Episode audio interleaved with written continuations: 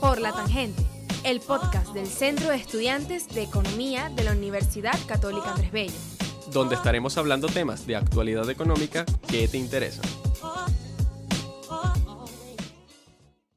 Soy por la tangente. Mi nombre es Federico Pérez y conjunto a Juanchi Cabral estaremos moderando el episodio de hoy. Hola, ¿cómo están? Bienvenidos a Por la Tangente. En el episodio de hoy tendremos la oportunidad de conversar con el presidente de Ron Santa Teresa, Alberto Bolmer. Santa Teresa ha sido una de las compañías, una de las primeras compañías venezolanas en tomar acciones concretas para responder a la crisis y la pandemia que representa el COVID-19. Hoy queremos saber cómo una de las empresas más representativas de Venezuela ha respondido y qué implica para ella. Gracias a ustedes por la invitación. nosotros queremos saber, este es un episodio más de la serie de la respuesta del sector privado venezolano a la pandemia del COVID.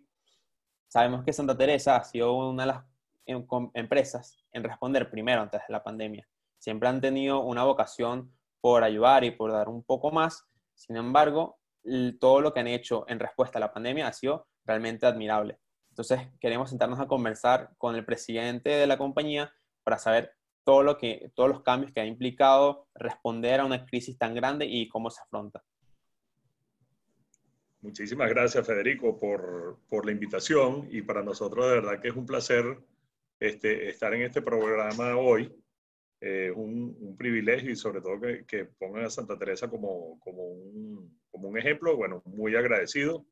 Este, y bueno, mira, te cuento que antes de, de entrar en las preguntas, eh, nosotros, o sea, cuando de alguna forma se disparó todo el tema de la pandemia, nosotros eh, en la compañía manejamos, eh, el, vamos a decir, unas matrices de manejo, vamos a- de, de análisis de entorno, y esa, esos, esas matrices de análisis de entorno miden eh, variables económicas, variables políticas y variables sociales.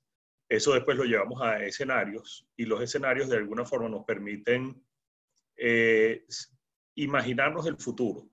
Y el solo hecho de imaginarte el futuro eh, ya te da una flexibilidad o una, un apresto de, para poder imaginarte qué puede pasar. Y aunque se cumpla el escenario que no pensaste que iba a ocurrir, el solo hecho de ver el futuro como, posi- como diferentes opciones te da como una, una facilidad de, de preparar, vamos a decir, de adaptarte al, al nuevo entorno que, que se genere.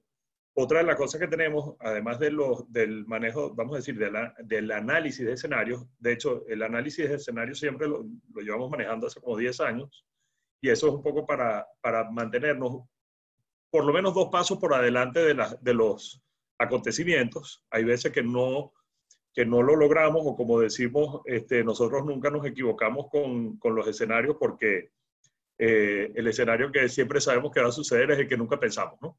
Pero el solo hecho de, de que, de que tú te manejes con diferentes escenarios, eso te permite eh, por lo menos tener la, la cabeza preparada para, para el ejercicio mental que necesitas para prepararte para la, para la, la contingencia. Y después tenemos un plan de contingencia que de alguna forma en función de, del, del en, en función de que se va cumpliendo un escenario u otro, eh, tenemos un plan de contingencia que se adapta a cada uno de esos porque evidentemente cada uno de esos eh, escenarios impactan el negocio de una forma eh, diferente. Y entonces cada escenario tiene, como decir, más o menos tiene su plan de contingencia.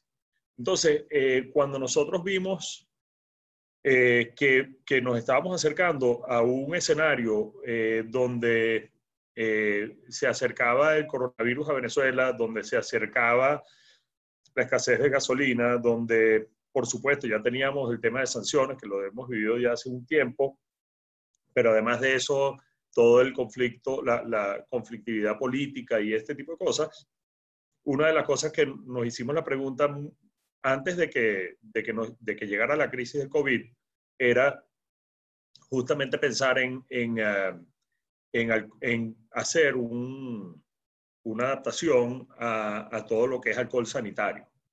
Entonces, eh, otra cosa que antes de entrar en el tema del alcohol sanitario, otra de las cosas que, que, hacemos nosotros es que nosotros tenemos un sistema de gerencia que uno de los tipos de reuniones que manejamos son reuniones diarias, son reuniones muy cortas de 15 minutos, que son como muy dinámicas, donde todo el mundo en, o sea, todo el mundo en la organización participa en una de estas, ¿no?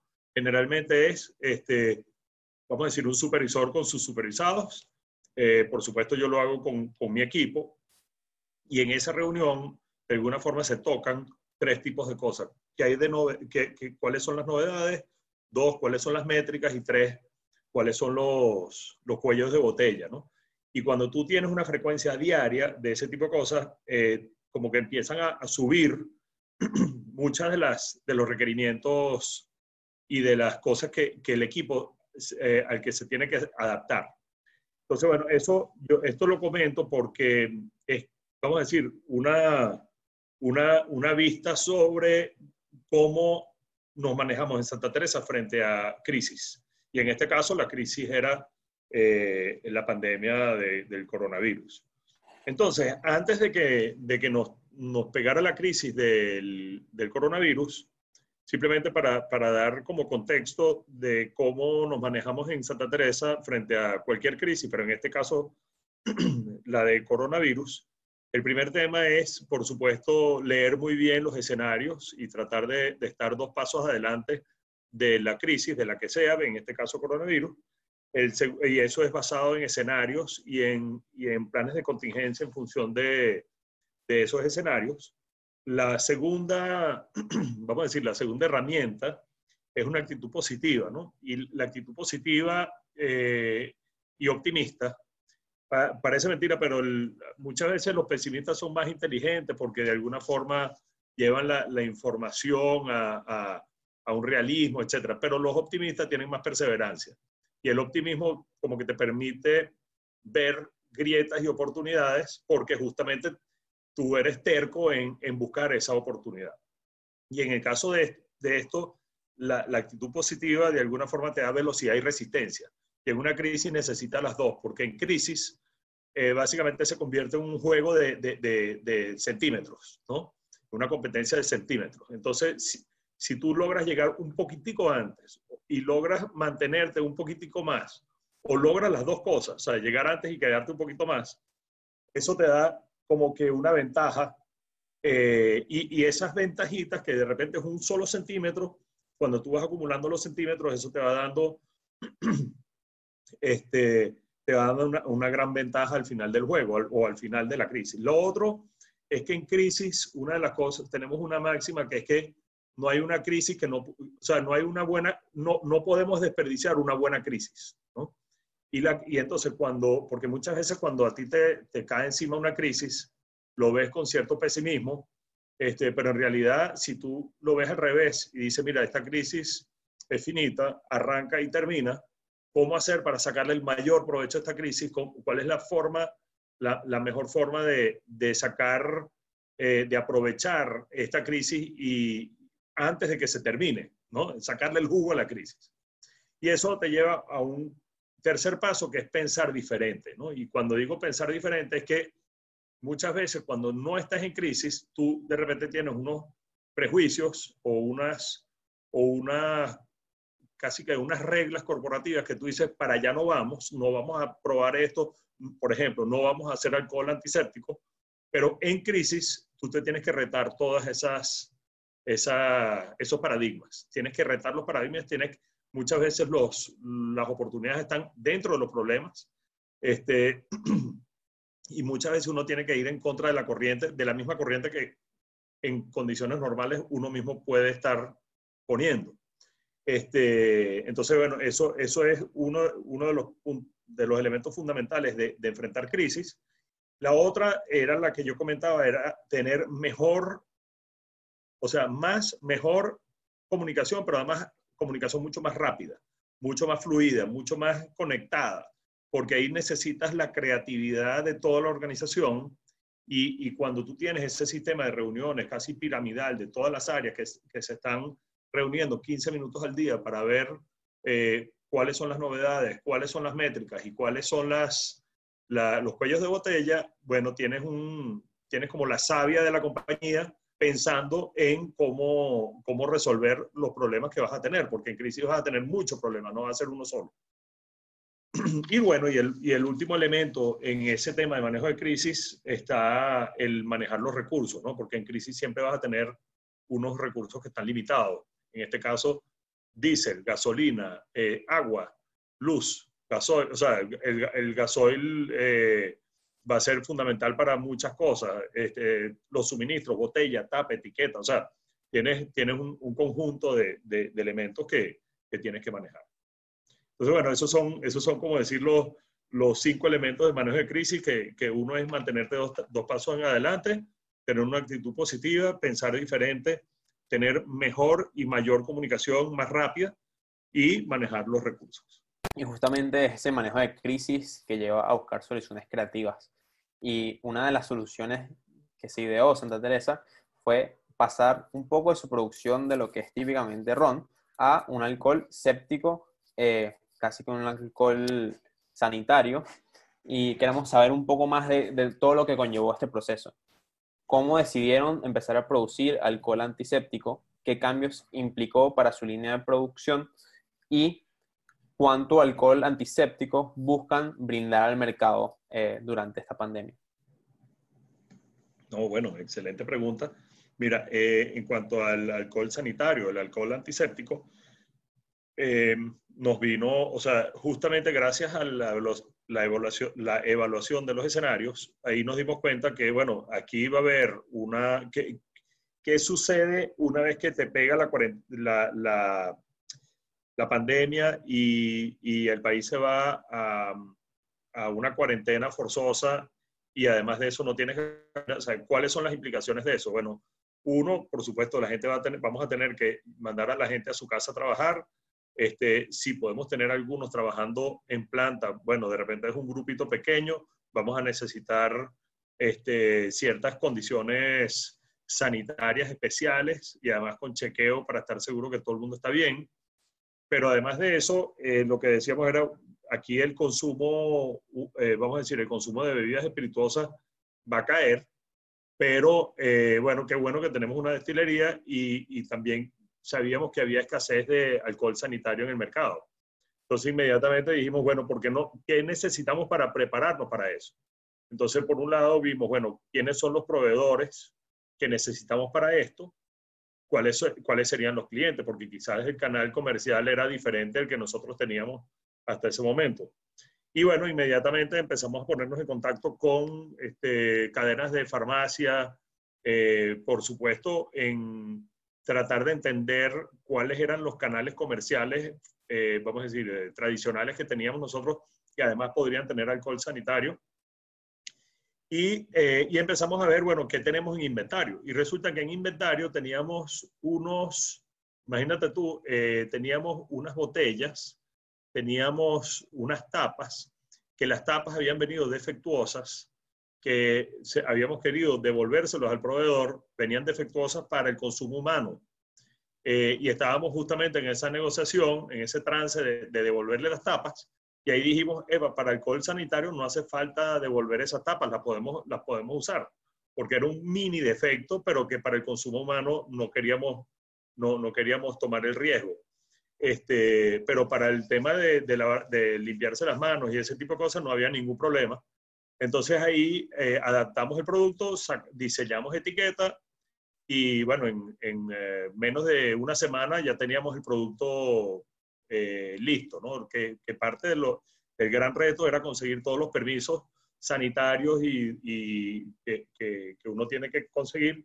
Felizmente, eh, como había una necesidad tan alta de, de este tipo de producto, eh, se sacaron esos permisos volando y en 10 días creo que desde el momento de la, del inicio del proyecto, porque ya lo habíamos identificado varias semanas antes, pero desde el inicio del, del, en lo que le dimos inicio al proyecto, pasamos 10 días eh, entre el inicio del proyecto y, la sacada del producto a la calle, ¿no? Que fue, bueno, tiempo récord. Este, y la verdad es que, que, tuvo una, nosotros nos sorprendió muchísimo la, la acogida que, que, que, recibió justamente el alcohol sanitario Santa Teresa. y bueno, inmediatamente eh, lo empezamos a colocar eh, no solamente en los canales tradicionales nuestros, que son este, o supermercados, automercados, licorerías, etcétera, sino también, bueno, perdón, licorerías estaban cerradas, pero este, bueno, quizás alguna que otra que estaba abierta, pero la gran mayoría estaban cerradas, pero el, resto del canal tradicional este, sí, sí aceptó el alcohol y también entramos en nuevos canales que no teníamos eh, anteriormente, que eran canales, vamos a decir, eh, cadenas de, de, farmacias, que bueno, muy rápidamente lograron la distribución a nivel nacional. Pero mira, fue, fue un, fue, fue, yo diría que lo más gratificante del proyecto fue la velocidad con la que el equipo reaccionó.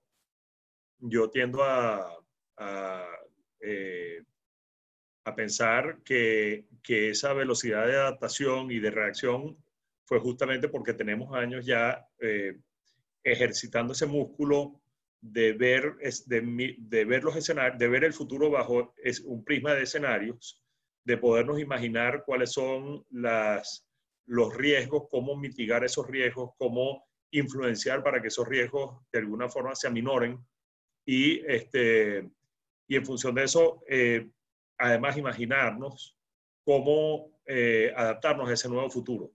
Entonces yo, yo pero, pero yo te diría que lo más gratificante de todo fue ver al equipo trabajando este, incansablemente con un nivel de energía altísimo, con, con una actitud súper positiva y, y bueno, este, tratando de ganarle al tiempo, pues, o sea, realmente muy, muy sabroso como ustedes mismos eh, dicen, sacan el pecho.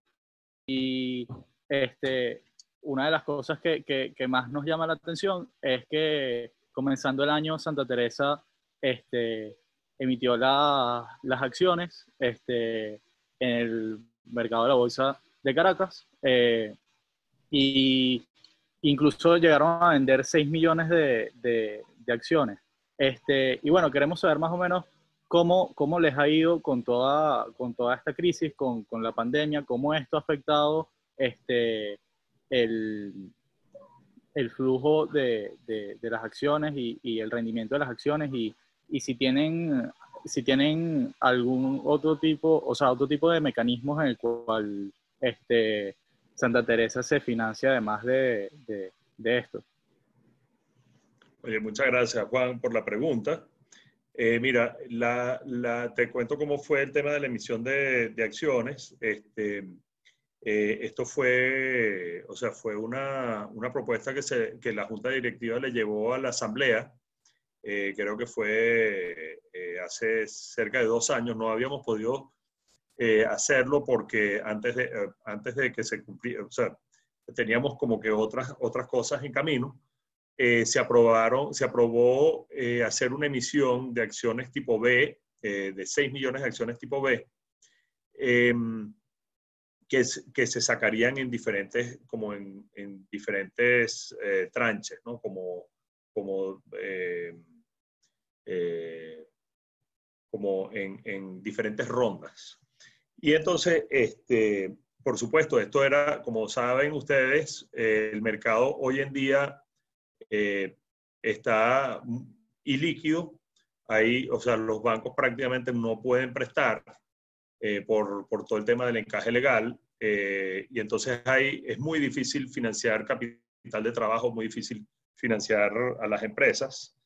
Y aquí lo que veíamos era, por un lado, nosotros veíamos que, que Santa Teresa, al ser pública, tenía esta ventaja, pero además de eso, una de las cosas que queríamos nosotros eh, nosotros, nosotros de alguna forma, la, la, razón por la que nos metimos, o sea, nos metimos por esta vía, era por, por tres razones fundamentales. La primera razón era que nosotros en el 2016 firmamos un acuerdo internacional con Bacardi de distribución, donde ellos nos, nos distribuyen, o sea, básicamente ya hemos pasado en los primeros tres años, pasamos de, nosotros antes exportábamos a 35 países 35 mercados. Hoy en día, con, gracias a la alianza, estamos en, en, más de 80 mercados y la proyección es llegar a 160 mercados. Este, y una de las cosas que, que queríamos era, al ser una empresa pública, queríamos asegurarnos de que antes de que esa expansión empezara a generar los beneficios, que todavía no los ha, generado unos beneficios de crecimiento, pero todavía no de dividendo, queríamos que todos los trabajadores de la compañía pudieran eh, ser parte de ese, ese futuro, de alguna forma, ser parte del capital, ser, ser codueños, ¿no? Entonces, eh, con esta idea fue que sacamos la emisión, vamos a decir, buscamos la, la, aprobación de los 6 millones de acciones, donde no solamente todos los trabajadores podían participar, sino que también pudiéramos este, eh, eh, buscar financiamiento, que era la segunda razón, buscar financiamiento a través del mercado de valores, que por supuesto esto era una, en, en, un, en unas condiciones de mercado tan tan complicadas para el financiamiento, esto era, este, por un lado, una idea original, pero también era un, un mensaje. Y ahí voy al tercer, la tercera razón por la que nos metimos en esto. Entonces, el primero era por, por los trabajos, por nuestra gente, el segundo por financiamiento y el tercero era básicamente para mandar un mensaje, eh, quizás en, en, el que nadie estaba pensando, que era eh, usar el mercado de valores como un, un mecanismo eh, de, de, transparencia, un mecanismo de, o sea, de alguna forma como, como decir, vamos a pegarle ese campanazo al, al mercado eh, financiero venezolano y decir, mira, aquí hay una oportunidad grande para todo el mundo a través del mercado de valores para financiar las empresas, para este, asociar vamos a decir, asociar a todos sus empleados dentro de, dentro de la apuesta futura. Eh, pero además de eso, una de las cosas que nosotros pensamos es que eh, Venezuela, de alguna forma, o sea, por toda la crisis que tenemos hoy en día, eh, Venezuela está en un, en un, proceso de transición que está pasando de una economía petrolera a una economía diversificada, en parte porque el sector petrolero está muy deprimido, tanto por por volumen como por valor, pero además, y eso implica que en el futuro, este, de alguna forma, el mercado de valores va a tener un papel importantísimo. Entonces, aunque estemos un poquito adelantados, quisimos mandar un mensaje como que, mira, aquí, señores, tanto para el sector público como para el sector privado, aquí en el mercado de valores hay una enorme oportunidad, porque el mercado de valores, uno, te obliga a la transparencia, que no te lo obliga otros mercados, te obliga a, a tener, eh, eh, justamente por ser tan transparente y al haber tantos accionistas, nosotros hoy Santa Teresa tiene, ahorita no recuerdo el número exacto, pero cerca de 2.000, no, más de 2.000 accionistas, y eso hace que, empezando por, por, por mí, que soy presidente de la Junta, pero también presidente ejecutivo, pero también todo mi equipo, tenemos que rendirle cuentas a esos 2.000 accionistas. ¿no? Tenemos que rendirle cuentas día a día de lo que hacemos, de todas las decisiones que tomamos. Entonces, imagínense que el día de mañana las empresas del Estado, que hoy en día quizás o están quebradas o están pasando mucho trabajo, tengan que sacar una porción de sus acciones a bolsa, donde, donde eh, eh, los accionistas lo van a premiar o castigar en función de sus resultados.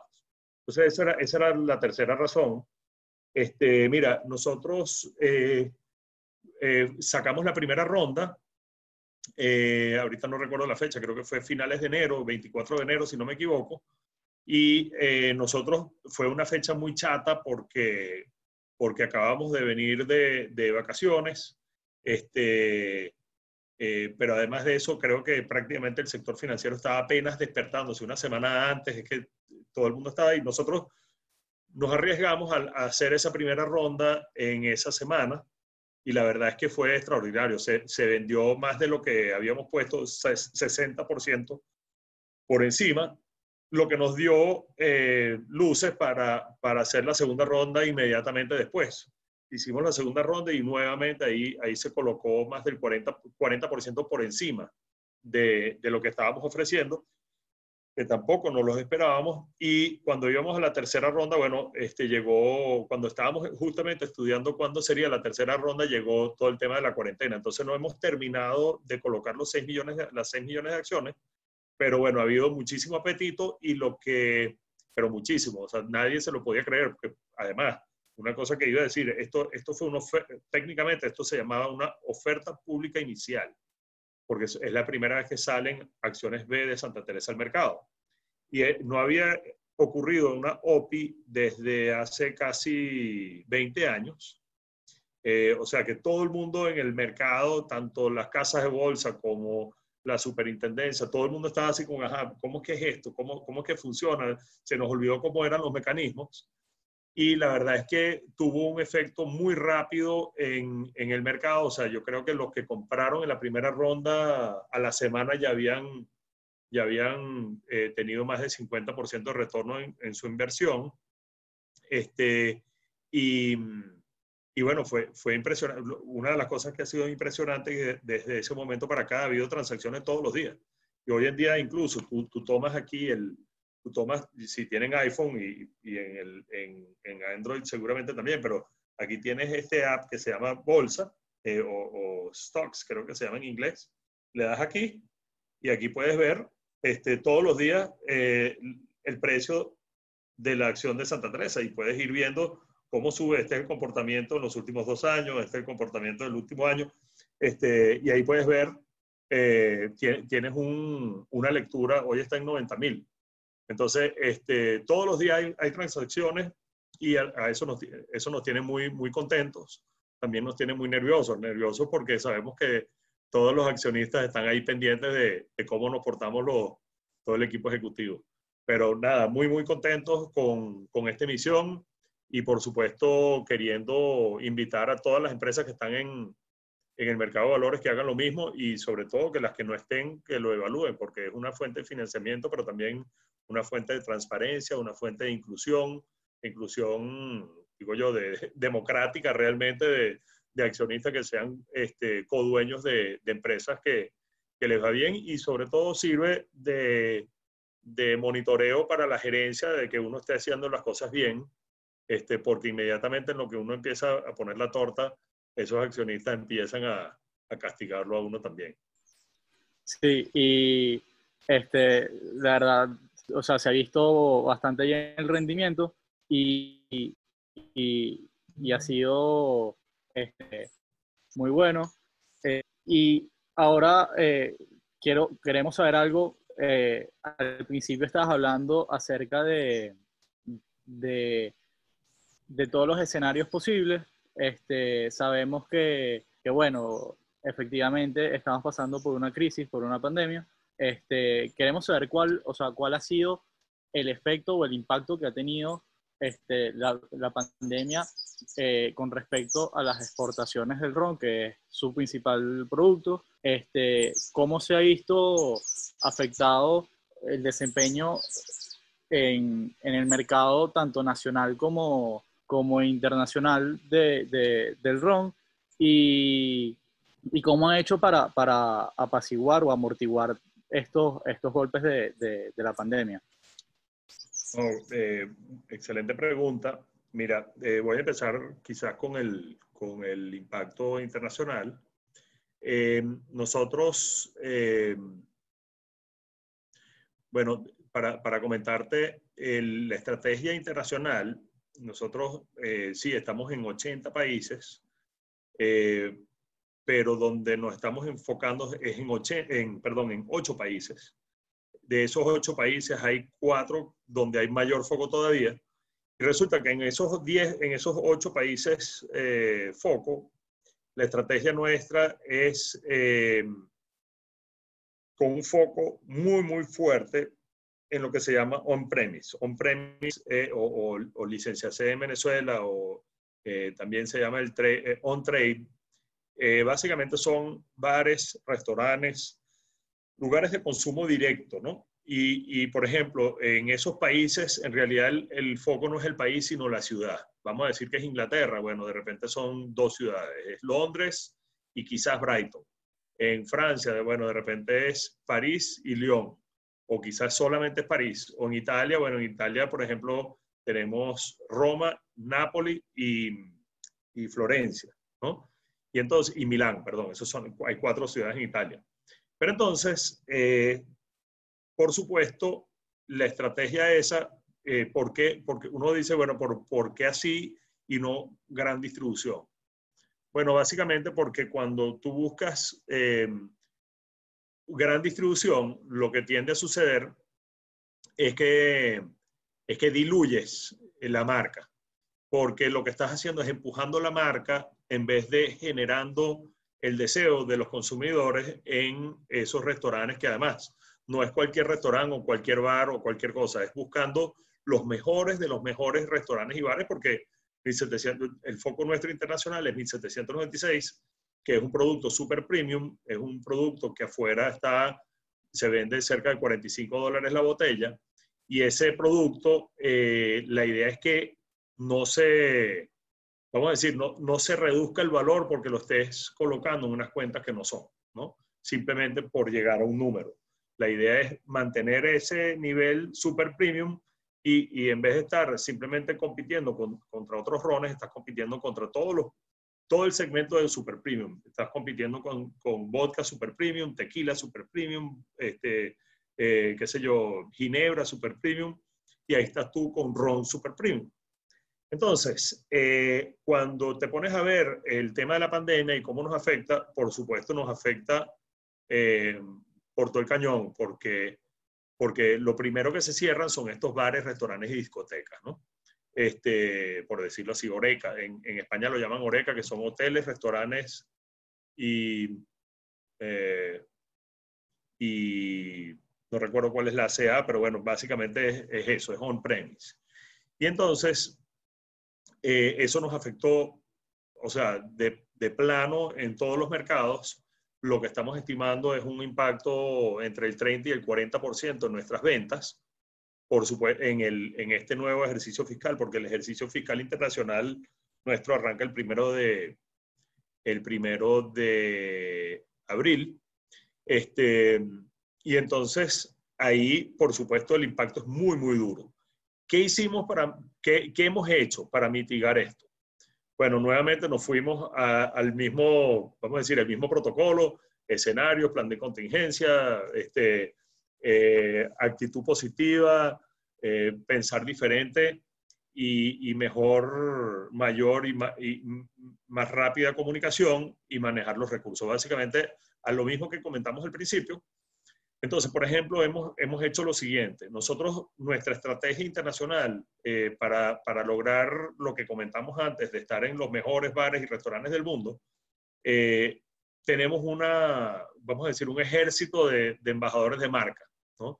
¿Qué, qué, quiénes son esos embajadores de marca? Ellos son, eh, son eh, bartenders famosos en esas ciudades, muy conocidos en esas ciudades.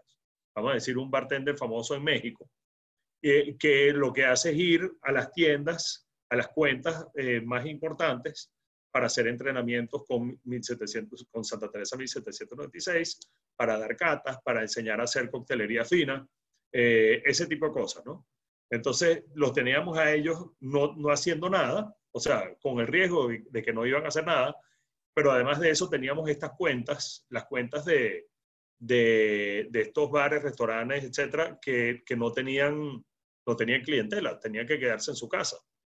Entonces, lo que empezamos a hacer primero fue montar unos cursos online a través de Zoom de los bartenders más famosos con diferentes audiencias, audiencias de consumidores, audiencias de clientes. Este, eh, y, y, la verdad es que en lo que eso empezó, bueno, fue extraordinario, o sea, prácticamente demasiado. Todo el mundo está agotado porque han estado haciendo una cantidad de, de, de cursos a través de teleconferencia como la que estamos haciendo ahorita. Eh, por otro lado, salió un, concurso eh, de ayuda a tu bartender eh, que, que, lo patrocinó la marca. Y entonces todo lo que pone la marca, perdón, todo lo que, lo que en estas llamadas un consumidor o un cliente pone en propinas a estos bartenders, de alguna forma la marca duplica lo que, lo que les ponen en, en, en eh, propinas, ¿no? Entonces es, parece mentira, parece una, una, una tontería, pero es impresionante el, el, impacto que ha tenido. Y lo otro que hemos estado hablando eh, recientemente es que parte de nuestra inversión este año ha estado orientado a lo que se llama, bueno, al canal Duty Free, que son las tiendas de aeropuertos. Y ahí lo que dijimos, mira, esta, esta plata no está comprometida, pero lo que está claro es que nadie está volando, nadie está viajando. ¿Qué pasa si tomamos una porción de esa inversión, buscamos unas cuentas off-premise, que no son on-premise, sino que de repente es lo que llaman en Europa canal alimentación, que pueden ser supermercados, automercados, que son muy, o de repente bodegones, que son este, muy famosos. Y entonces nos llevamos la exhibición y toda la, activación que se hace en un aeropuerto, vamos a decir, eh, imagínate que estamos en el aeropuerto de Ámsterdam, ¿no? Schiphol. Y entonces en Schiphol tenemos tres exhibiciones. Esas exhibiciones son espectaculares, con una decoración increíble, donde tienes eh, una barra espectacular y detrás de esa, de esa, barra, y de repente hay tres en el, en el mismo aeropuerto, en esa barra hay un, un, embajador de marca que está preparando cócteles o haciendo pruebas. Bueno, ¿cómo llevamos esa exhibición que está en un aeropuerto a la cuenta más importante, que de repente es un bodegón en Ámsterdam? Este, y entonces ese embajador de marca, en vez de hacerlo en el aeropuerto, lo hace en ese lugar. Entonces, eh, la verdad es que uno, la, inversión es menor y dos, el efecto es muy, muy grande porque esa gente que en vez, en vez de estar yendo al aeropuerto, muy posiblemente estás tocando otra gente está yendo a, este, ese lugar. Entonces, eso, con eso, y, cuando yo comenté antes que hacer cosas que van en contra de nuestras convenciones, nuestra convención es no vamos a alimentación, no, no entramos a, a canal off. Pero en este caso, cuando te cierran el on, bueno, tienes que ir al off. Pero ¿cómo vas al off? Eh, totalmente alineado con tu estrategia. Y entonces eso, fue, eso ha sido lo que, lo que hemos hecho. Entonces, bueno, seguimos pensando que vamos a tener un impacto muy fuerte en, nuestro, en nuestras ventas internacionales, pero estamos buscando mitigarlo con, con ideas creativas como estas. Y en el mercado nacional, bueno, evidentemente con, con el tema de la gasolina, el tema de la, de, de de la pandemia, con el tema de la cuarentena, por supuesto también ha habido una afectación al, a la venta, pero ahí, por ejemplo, hemos ido a, em, hemos ayudado a, clientes a montar su sistema de, delivery.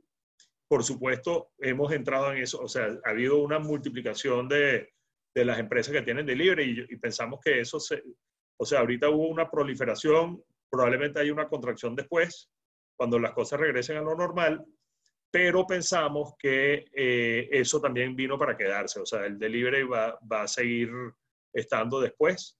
Este, entonces, el tema es cómo adaptarnos a ese delivery, por un lado. Y lo otro que hemos hecho es que eh, para algunas cuentas, por ejemplo, las cuentas que están abiertas todavía, porque hay, las licorerías prácticamente todas las han, eh, han tenido que cerrar, pero, por ejemplo, si son automercados o, bodegones o lugares donde se vende comida y que nosotros podamos vender, entonces en vez de hacer, eh, o sea, por ejemplo, una de las cosas que hicimos fue cambiar la forma como se atendían esas cuentas, ¿no? Antes tú, tú atendías las cuentas por, por ¿cómo que se llama? Eh, por ruta, donde tú tenías un vendedor por ruta que visitaba semanalmente los mismos clientes.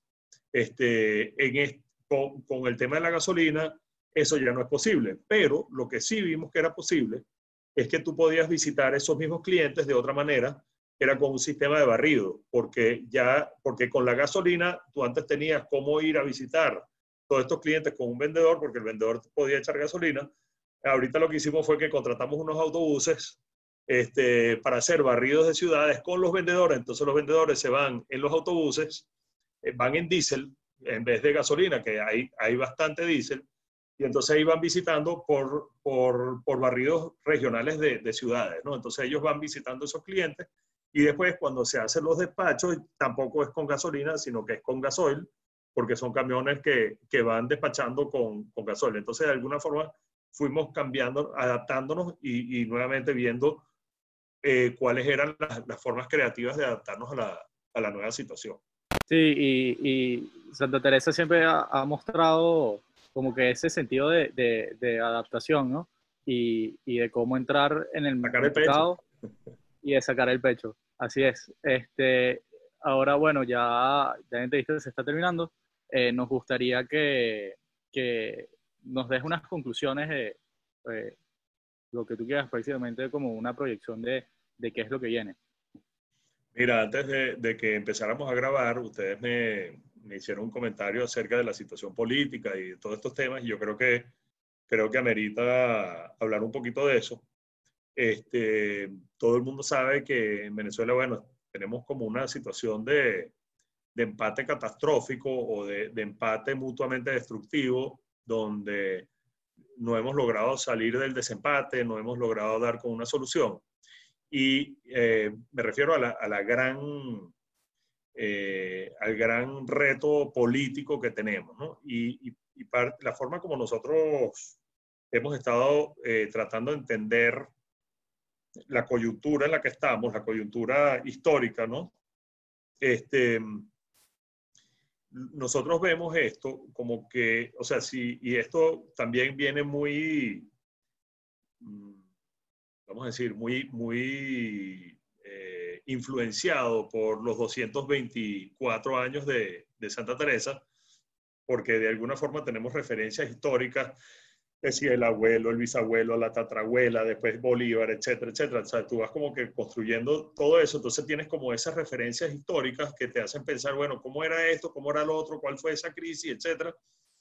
Y resulta que, que cuando te pones a ver la historia de Venezuela, desde la independencia hasta, hasta comienzos o la primera mitad del, del siglo XX, nosotros tuvimos guerras, guerras civiles, eh, eh, y, y, de alguna forma caudillos durante 134 años, ¿no? hasta 1958, donde se, donde se firmó el pacto de punto fijo, que era un pacto, vamos a decir, democrático, pero entre demócratas. Y este, por, ser, por ser un concepto tan, nue tan nuevo, dejaron por fuera de ese, de ese acuerdo algunos actores que eran actores muy importantes. Y esos actores que quedaron por fuera fueron, fueron creciendo en, vamos a decir, en, en incomodidad. Este, y de 1958 hasta 1999, esa incomodidad fue increciendo. ¿no? Entonces, cuando llegas a 1999, cuando llega Chávez al poder, resulta que Chávez eh, representaba a dos, a esos dos eh, grandes eh, eh protagonistas que no fueron incluidos en el acuerdo de, del pacto de punto fijo, que eran los militares y la izquierda. ¿no? Y entonces, este, él ahí, de alguna forma, a través del, del, proceso constituyente del 99, se, se, elige una nueva constitución y básicamente se echa, el, se echa el, o se, se se olvida el pacto de punto fijo, que fue un acuerdo democrático, ¿no? Y desde ese momento para acá ha habido un país que no ha terminado de ponerse de acuerdo en lo que sí es, porque de alguna forma ahí se dijo lo que no era, pero en que sí es Venezuela o cómo, en qué sí nos podemos poner de acuerdo. Entonces, si yo, si yo tuviese que decir cuál es mi deseo de, cómo, cuál sería el desenlace de la coyuntura histórica en la que estamos, es que todos los venezolanos nos podamos poner de acuerdo en un nuevo acuerdo democrático, pero que en esta, en esta oportunidad sea incluyente, donde tú puedas tener en esa firma no solo a, a los dos extremos del polo, que por un lado está el chavismo y por otro, otro lado está la oposición, sino que también lo firmen los militares, que también lo firmen los, los, la, la, academia, que también lo firme este, la izquierda, que también lo firme el sector privado, que también lo firme este, la prensa, todos los actores importantes que firmen un acuerdo. Y el acuerdo que yo desearía ver sería un acuerdo general eh, alrededor de, de, cuál es la visión del país, cuáles son los valores del país o de los venezolanos, porque creo que muchas veces los venezolanos nos quedamos en, en criticarnos, criticarnos como venezolanos en vez de, de, ver el lado positivo de los venezolanos. Y cuando te pones a ver el, los lados positivos de los venezolanos son extraordinarios, sobre todo los reconocen afuera. Muchas veces nosotros mismos no los reconocemos aquí y yo creo que hay que ponerse de acuerdo en cuáles son esos valores del venezolano para que empecemos a hablar positivamente de nosotros mismos. Y el tercero, este, cuál sería eh, un protocolo de, de, de, de, cómo nos entendemos políticamente en el país, ¿no? ¿Cuáles son las reglas, cuáles son los 10 mandamientos este, de la política venezolana, ¿no? Eh, cómo, y, que, y que después eso se respete y que eso sea un acuerdo amplio donde estén todos los venezolanos. Yo incluso me imagino que después de esa firma simbólica donde firman, como decir, los 10 eh, eh, protagonistas, después salen esos 10 protagonistas a buscar firmas en los colegios, en las universidades, en las empresas, en, en los sindicatos, en, todas, en, las Fuerzas Armadas, etcétera, ¿no? Este, de alguna forma, ese, ese, es el, ese es el sueño que yo veo. Yo lo veo posible, lo veo difícil, lo veo, o sea, no lo veo tan probable, porque siempre tenemos una, eh, predilección al, al, al uh, gallito de peleísmo. O sea, somos todos gallitos de pelea, entonces nos encanta y el, y el cortoplacismo. Este, si pudiéramos tener el, la visión de horizonte, eh, yo creo que Venezuela pudiera salir hacia adelante eh, eh, espectacularmente, porque con, con, la creatividad, el sentido del humor, eh, la musicalidad, la, bueno, todos esos valores del que, del que estaba haciendo mención ahorita, Venezuela se llega a poner de acuerdo en un proyecto así, vamos a tener la mejor Venezuela que hemos tenido en nuestra historia.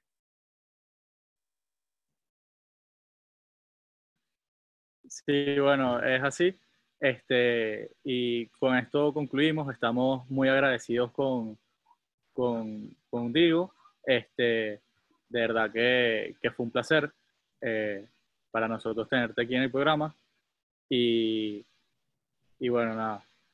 Oye, muchísimas gracias a ustedes. De verdad, los felicito por lo que están haciendo, porque, porque con esto, bueno, este, están educando, están alineando, están, este, están ayudando a una cantidad de gente a, a, tener esperanza y seguir echándole pichón. Y bueno, los felicito y sobre todo les agradezco mucho este tiempo y esta oportunidad. No, no, gracias a ti, en serio. Gracias por la oportunidad. Nos encanta poder hablar con personas que comparten y tienen ese optimismo por Venezuela que nosotros también y queremos enseñarle al mundo. Eh, por último, no sé si quieres eh, decir alguna red social de Santa Teresa, algún lugar donde los podemos seguir. Sí, eh, Bernardo, Bernardo, creo que sería bueno que tú lo dieras porque yo soy malísimo. Voy a dar el, la, lo, las redes que no son. Ron Santa Teresa en Instagram, YouTube y Facebook. Y arroba HS Santa Teresa y Fundación Santa Teresa en las tres redes sociales, Twitter, Instagram y Facebook. Bueno, perfecto. Muchísimas gracias. Esto fue un episodio de Por la Tangente. Pueden seguirnos a nosotros en todas las redes sociales, encontrar nuestro podcast en cualquier plataforma de podcast de su preferencia. También este es el último episodio de una serie de cuatro episodios donde exploramos cómo es que el sector privado venezolano respondió a esta nueva crisis y hemos hablado con universidades, eh, sector salud, emprende emprendedores y los invitamos a escucharlo también. Entonces, eh, gracias por todo y nos despedimos. Muchísimas gracias a ustedes por todo.